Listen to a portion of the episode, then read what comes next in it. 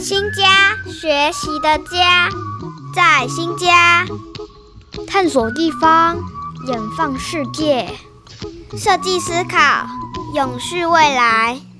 刚才老师有提到搜寻资料这件事情，现在很流行一句话，就是万事问 Google 大神，万事问脸书。既然 Google 这么的方便，然后脸书里面达人这么多，我可能到某一个社群里面丢了一张图，就会有达人告诉我，那这个动物是什么，然后它平常在干嘛等等，这么方便的事情，我为什么还要再去查询书呢？也许在现在的小朋友真的有它的方便性啊。老师你怎么去看待这样的一件？好，讲到查查询。以前我们都是要查字典啊，查百科全书。那现在我们只要问 Google 大神。呃，像我们在教检索的时候，学员就说，就在 Google 上面。以前 Google 很笨，还会说我想查端午节吃什么这种话，就是跟我们讲话一样，Google 跳不出来。那现在 Google 都跳出来，因为现在 Google 越来越聪明，那个自然语言的它都能够理理解。可是 Google 跳出来的东西，可能第一笔常出来的是维基。你常查资料的时候，常。像我查北溪一号、北溪二号的油管的时候，跳出来好像就是维维维基。那危机我们通常跟孩子说不准用，为什么呢？呃，至少在我们写作上面正式的写作上不会用危机。危机就是因为他不知道谁写的，很多人都可以上去改，他的权威性不够。好，这是一个缺点。所以当我们在查询资料的时候，会问会问 Google 大神为什么不用字幕？先讲为什么。可以用 Google 大神，可是要注意到，我们其实有非常多的检索策略。检索策略，你不能像我用维维基，维基它，我跟你说它会更改。那我们学生或老师就说，那不用维基要用什么？第二第二笔好吗？第三笔？那我们就其实有很不同的检索策略。譬如说，呃，我要去查，比如说北溪号，要查比较专业性的，不是人云亦云的哈。其实我们有很多策略，譬如说我会查，我就我会打一个关键词嘛，北溪一号，然后去写一个 file type，就是档案形式，我会打一个 PDF 档。PDF 档会出现的东西是比较正式的报告，可信度比较高，或者是呃，譬如说我要，假如我要查一个东西，跳出很多的，譬如我要查，我要养养宠物，我要打打某一种狗，跳出来的其实很多都是宠物店，那是广告，所以我们通常那假如我不要广告，我真的是要比较较偏教育性的，会偏机构性的，比较可信的，那我们其实会打，我们会打一个关键词，那打一个 site 冒号 edu 或 gov 等等，其实。讲，也许你说，哎，这是什么策略？去查查资料，上面很多很多书籍会介绍你怎么去善用搜寻引擎，Google 才会变得有有利。不然，Google 是个好搜寻引擎，可是你假如你没有善用它，它查出来就变成一堆的垃圾。那还有一个 Google 跟书，那我再讲回来，Google 跟书籍有什么差别？，Google 这么好用，假如我我会好好，也许你说好啊，我有了策略，我在 Google 上，那我还要把书吗？书都丢掉？可以丢掉百科全书吧？它可能替代掉了百科全书，譬如说影片啊、影片、照片的连接性，它又比百科更方便，因为很多的 hyperlink 的连连接。可是通常我们会跟孩子说，假如我要查很完整的资料，我还会从书籍，而不会去查。就像顾，像我说这维基，他给我一个基本的资料，要比较有系统、比较可信的、比较不会有错误的、不会被有假讯息造假的牵引的话。会先从书籍开始，书籍因为它有编撰，它有撰编撰者，它就有经过把关，所以它我们就所谓的守门人啦，它有所谓的守门，所以我们通常比较不会有错误的讯息在那里。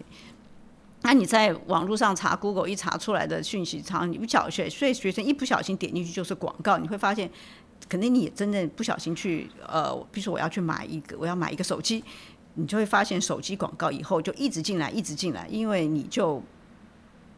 很有趣，有一句话就说，因为你没付钱，所以你就变成。别人搜寻的商品，Google 上我们都没附件，那 Google 怎么赚钱？Google 就搜寻，Google 就赚你搜寻的那个资讯，资讯之后他就把它卖给广告商，所以你只要搜寻了手机以后，就会源源不断的手机资讯就就出来了，就是因为你的搜寻，你的资讯已经被 Google 卖卖卖掉了，所以当我们在用到这些电子媒体的时候，你会记得其实我们都是一个商品，我们就这样子被卖掉，所以很多的假讯息啊，或者是说刻意造假讯息，或者说我们就是变成在一个同温层里面，所以这些。都是后续我们在数位上面，呃，会遇到的状的的状况。那我们怎么样会不被这些引导呢？其实就会回来。我需要基本的、基本的听跟读跟写的能力。那基本说是在文字上面。假如我在纸本上面我有很好，就是最近不是在讲到双素养嘛？双素养的就是说，你越小的时候，因为我们需要念长篇的东西，你在网络上其实很难念长篇，你就会短小。因为其实网络上面你会滑滑滑很眼睛很累，你就一直滑滑上去，你根本没办法读很长篇，你没办法在上面读读一本《红楼梦》吧，一个《水浒传》你在上面读嘛，就很难，因为它太长了。所以，所以在网络上东西都是短短。短小轻薄的这样子的东西，所以我说，假如你小孩很一下就上去哈，他没有办法回来做一个深入的思考。所以通常我们说，你要去问他说：“哎，你的观点是什么？你对这件事情的看法？”甚至你会搜寻到不同的意见的时候，学生就说：“有吗？有这样不同的看法吗？”因为你没有这样试过，因为他们也不想读那个长篇的东西，你也就没有办法从中。截取说中间的论点，所以你很长就被人家牵着鼻子走。所以我们看到现象现在的现象，为什么这么多呃就被带所我们所谓的带风向了，就是因为我们缺少一个判断资讯判断。那为什么没办法资讯判断？因为我没办法读长篇，一深入起来一些专有名词，我就懒懒得查，我也懒得看。那为什么会这样呢？其实我们追根究底回来，就是因为我没有很好的。读写的能力，那为什么没有这样读写能力？因为就就是没有从纸本上开始，所以越小的孩子，我们希望他他有养成阅读的好习惯，他会回来读到纸本的，就是讲到讲到他他就是比较能够读到长篇，能够论断，他能够摘要，他能够知道有一个批判思考能力。然后呢，我们再把数位的东西引进，数位有一个它更有趣、更 powerful 的地方，可是他在判读上，他需要更强的能力。所以其实这是应该要逐步慢慢慢慢开放，所以我们通常在四年级的看，我们才会开始介绍到网络，对不对？网络到他才会阅阅读。那在三年级以下的时候，我们希望他能够慢慢把好的纸本的阅读的能力。能够流畅的能够运用之外，所以再加上数位，数位加上我们所谓的超连接，能够影片能够判断出广告，判断出什么叫造假的新闻，判断什么叫同温层。假如你这样两边再加起来的话，这才是我们说在面对现代资讯里面的所谓的双素养，才会。所以纸本跟数位阅读它不是不相容，而是它们两个相加起来就会更有力量。刚才老师提到，我们在呃网络世界里面其实非常的开阔，那这个好像要连到哪里都可以。不过，其实，在网络世界里面，你如果没有一个方向，就是很容易会去迷失。那那个方向可能就来自于你自己的生活经验里面，你有没有去感受到你生活当中的一些疑问？你想。你对这个世界有没有好奇？当你有好奇的时候，你可能才会想要去查询。那当你想要查询的时候，这个像是 Google 或者是各种的载具的这种搜寻、搜搜寻的用具，它可能才会变成是一个有效的工具，而不会只是呃休闲、娱乐、购物的这样的一个工具的使用，它才会变成是你学习的一个伙伴。那我们在学校的课程里面呢，其实也有注意到这一块。家长可能可以多跟小朋友去了解，说那学校在规划这些课程的时候，我怎么去搜寻关键字，我怎么去判读哪一篇的资料是可用或不可用，这些其实也都可以成为您跟您的小孩之间一个很好的互动。这边想要再跟老师最后再聊的是。最近这个线上上上课的状况已经非常非常的频繁了。那未来这个生生有平板的这个样子的专案，或是教育部可能花了非常多的钱在买数位学习内容，或是数位平台等等。当这样的一个教学环境越来越成为普遍的状态的时候，我们怎么样在当中还能够去保有这个阅读的乐趣？或是利用阅读的基础的能力，让我们在线上学习可以比较是一个比较有效果、相辅相成的一个作用呢？生生有平板，这是教育部的一个大大远景，呃，应该是马上就会实现出来。真正有平板之后，其实我们在在教学现场看到的是，呃，学生这个平板进来，大部分其实会把它，假如你一不留意，老师或者是老师，假如没有把教学活动设计很好的时候，你就会发现那个学生把那个平板其实就当做他就看影片呐，就会聊天。我看到学生就常在那边打赖嘛，就互相打打赖或打游戏，其实主要就是打游戏。他从来不觉得那个身那个平板，那个平板其实是他的一个学习的好工具。那为什么会觉得它是学习的好工具？呃，不论的任何的，就是世界东西的变化非常的多，资讯量非常的大。当我们在以前可能就是可能以前我们说一本百科全书就就够了。可是现在你会发现，在每天的变化东西太多了，你根本没有办法是用书籍来印刷能够跟得上时代新的知识。所以我们现在通会到网络上面去，可是网络上面去其实它是有，它又有很多的东西都是自媒体，因为每个人都可以把上面都可以在上面发表影片论点、影片论点各种的各种的东西在上去。那我怎么去判读呢？当我们把孩子都赶到线上去学习。的时候，其实有一个很基础，我们需要让他有一个很好的批判能力，他的判读能力。